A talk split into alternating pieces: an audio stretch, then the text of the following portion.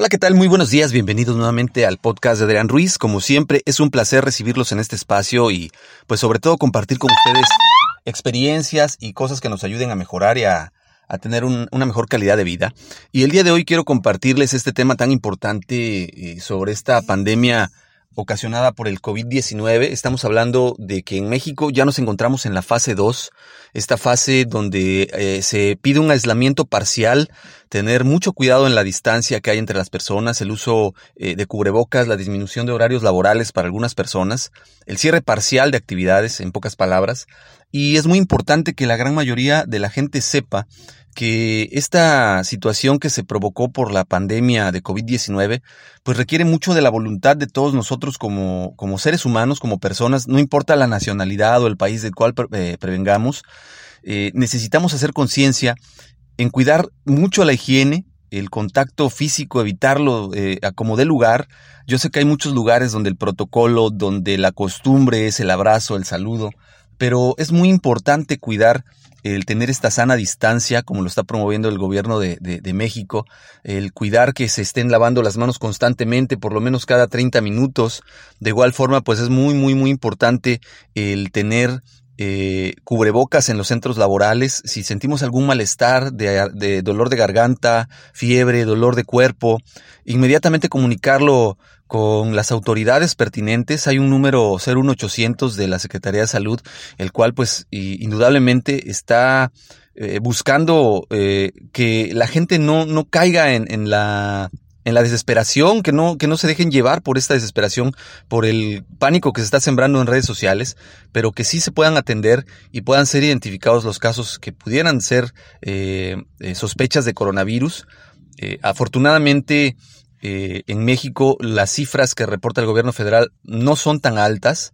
esperemos que esta sea una realidad porque pues significaría que el riesgo de contagio es mínimo, pero tenemos que, que cuidar el, que no estemos expuestos, si no necesitamos salir a algún lugar en específico, si no necesitamos salir a caminar, a pasear, al cine, no lo hagan.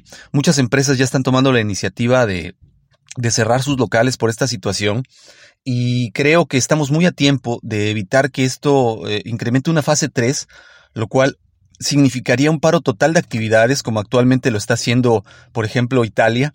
Eh, en Italia pues la ciudad está paralizada completamente, la economía está paralizada completamente y esto, pues las repercusiones que trae el COVID ahorita son eh, en el tema de la salud, pero indudablemente en el tema económico es la consecuencia que viene después de todo eso. Entonces, yo creo que estamos muy a tiempo de evitar una situación de crisis económica grave si nos quedamos en casa, si, si atendemos a las recomendaciones. Yo sé que hay centros de trabajo, centros laborales que pues es imposible faltar al trabajo. Desafortunadamente eh, hay empresas que pues no han entendido esta situación. Por otro lado, hay otras que son ejemplo y están cuidando eh, que sus empleados tengan eh, las medidas de prevención que les ayuden a evitar esto. Eh, a mí me ha tocado ver en empresas donde cuando un colaborador presenta síntomas de, enfermedad, inmediatamente lo retiran a descansar a su casa y los que están trabajando se redujo considerablemente los horarios de trabajo entre semana y de igual manera los horarios de apertura y cierre se han disminuido con la finalidad de sí seguir brindando un servicio a aquellas personas que lo requieren, porque es necesaria la economía en el país, pero también no exponer tanto tiempo ni a los clientes que acuden a esos, a esos negocios pero sobre todo al personal que labora en esos negocios. Eh, y, creo que eso hay que reconocerlo. Esta es una situación que tenía muchísimo tiempo que no se presentaba una pandemia tan grave. Eh, se dice que cada 100 años, en los años 20, se presenta una pandemia. Por ahí hay algunos reportajes que hacen alusión a esto, sin embargo, pues no hay algo científico que lo compruebe de momento.